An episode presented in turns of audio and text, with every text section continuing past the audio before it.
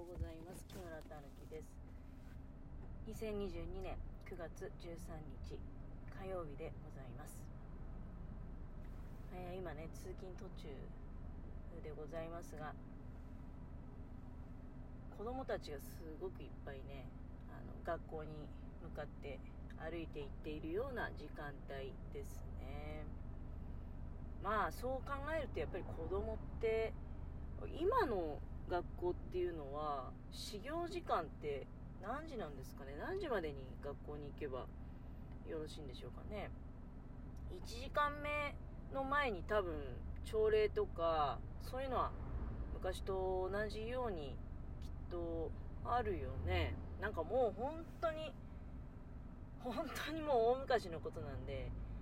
全くそうだね。朝とかどうしてたんかなって記憶ないですけど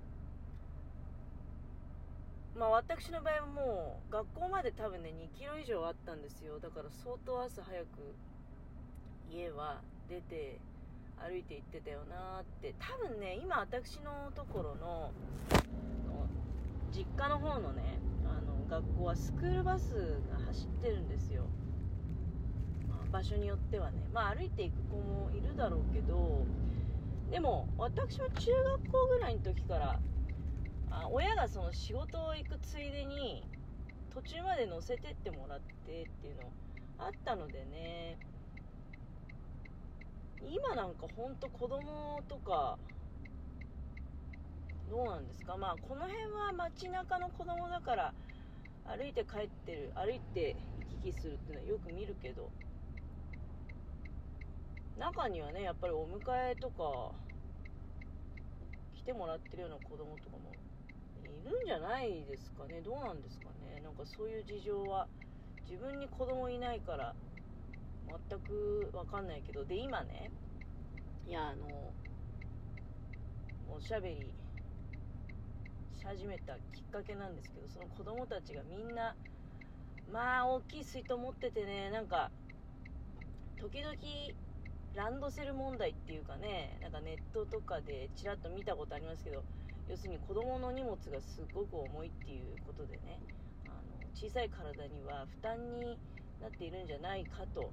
で教科書とかも別に行ったり来たりする必要ないんじゃないってね。いや確かに私なんかもねそう思いましたよ。だって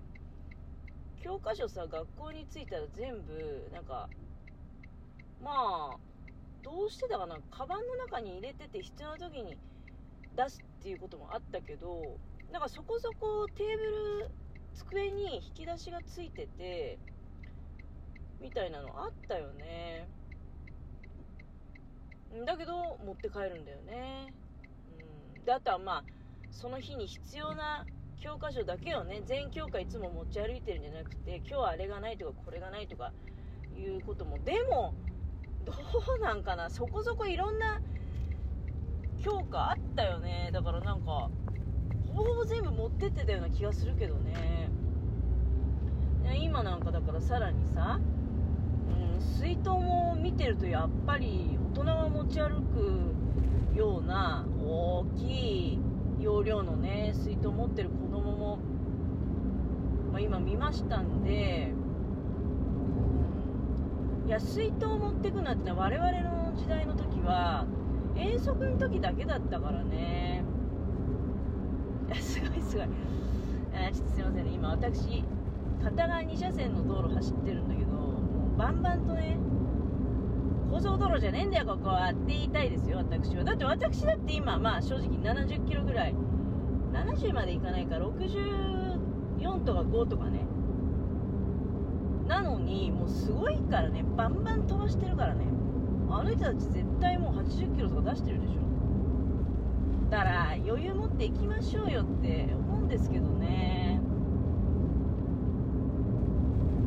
うんまあそれでその水筒ね。あのいや私たちが子供の時は、まあ、これはどうなんだろうね。私田舎の子供なのでや途中で水筒必要なシチュエーションなんか通学途中にいくらでもあったと思いますよ。そもそも通学時間がすごい長かったはずなのでだけど水筒を持っていくっていう習慣はないよね、うん、多分あのダメって言ったんじゃないの？遠足の時はだから遠足用に水筒が用意してあってであとは運動会とかねそういう年に何回か写生会運動会それから遠足。うん。ね。年にあれまあどうだろうね。45回あるんじゃない？そういう。でそういう時になんか奥から食器棚の奥からね水筒引っ張り出してきてでそこにお茶をね入れてもらってなんていう思い出があるけど今は毎日用意するわけでしょ？だからまあなんだかんだ言ってあれ用意するのも結構大変だよなっていうのも思うけどでそれを重たい思いをしてね毎回持ち歩くのもなんかねまあ大変だなっていうのも思ったし。だけどそれだけ今はまあそういうものが必要であると。私なんかそうだね。子供の時から思い出すとまあほら子供の数が少ないからその田舎の方だとね。だから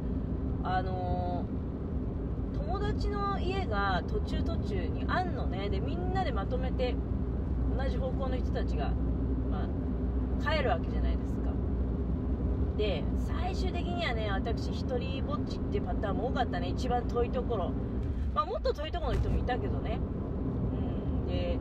でその途中の友達の家とかで例えばトイレを借りるなりあるいは、まあ、トイレ借りるとねなんかあのこれを飲みなさいみたいなこともあったよね、うん、あるいはね、まあ、今はこれは本当にもう絶対に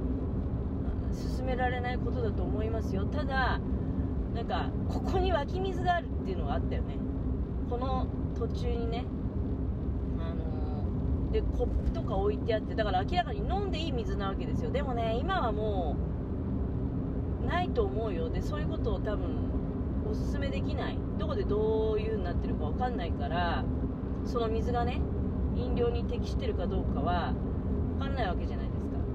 だけど私は子供の頃だからもう40年ぐらい前だけどねあのー、湧き水を飲める場所ってあったよね。で湧き水をだからその道端でね。道端だよ。道端の湧き水だよ、うん、いやそれだけだ。その道端もはっきり言って車も通らないしもうで今なんかだからそこなんだよね。それで熊とかいて怖いみたいな話になってくるといやいないと思うけどでもいる時もあるからね。うちの私の実家の方熊とかニュースめっちゃある地方なんでだからあれだろうね。いやでも子供の頃ほんとそうやってねなんか水分補給あるいは栄養補給してたよなーって。今じゃ多分考えられないと思うんだけど例えばですよあのまあ湧き水もそうなんだけどあとはなんか学校でやってるようななんひまわり畑だからもう他人の家とかのあれはしないよ。だけど学校なんかの花壇でひまわりとかねあとあのサルビアとかね生えてるわけですよ。でそれをねあの例えばサルビアをつまんで蜜を吸ったりとかあとはあのひまわりの種を取ってみんなでね、うん、なんか食べてみたりとかね。あとはあの野いちごがね生えてるとこあったのねね野いちごをつまんで食べたりとかでそういった中でねあのなんか自然と毒いちごもあるんだよね。うん。ヘビイチゴっていうのそういう区別がついたりとかはあったね。うん。あとはね、これはね、あんまりあの、大きい声じゃ言えないことなのかもしれないけど、栗がね、生えてる家があって、で、敷地の中は入んないですよ、あくまでもね。だけど、もう立派な大きい栗がね、たまたま道とかに落ちてる時あんのね。で、それ、道とかに落ちてたら、それ取るよね。うん、取ってね持って帰ったりしてたな。一つだけとかね。だからそんな敷地に入ってそういったことをやらかすわけじゃないので。だけどああいう時の栗ってバカなんかうまかったなーっていう気がするんですよね。どうやって食べたかっていうと大体1個しかないから多分なんですけどあの頼んでね家の人に頼んで1個だけ茹でてもらってねなんかスプーンって食べた。でもそれはねなんか私記憶力割とない中でその栗の大きい栗がねめちゃめちゃ美味しかったなっていうのはよく覚えてるよね。あの茹でて半分に割ってスプーンで食べるっていうね。そんなことしてたな。でこれがもうちょっと遡ってね私の父親のぐらいのねあの世代になるとねなんかもうちょっとねえっていうようなエピソード出てきますよ。あの田舎限定かもしんないけどうちの父親とかなんかセミ食ってたとか言ってましたからね。セミの耳鳴く時のあの筋肉が多少あるらしくでそれなんかあのライターライターっていうか父の世代だからどうなんだろうね。セミ捕まえて。なんかあれかね。もしかしたらそのいろりの火かなんかで炙ったのか。もしくはもう父の頃はそれ子供が気軽に使えるライターがあったかどうか知りませんけどなんか、うん、セミがうまいみたいな話聞いたことありますよね。えー、って思いますけどね、まあ、こんな変な話してたらね時間があ来てしまいました今日はいつもよりね余計に時間かかってんだ。やっぱりちょっと出る時間を遅らしたら子供がいっぱいいたりね。といったところでございます。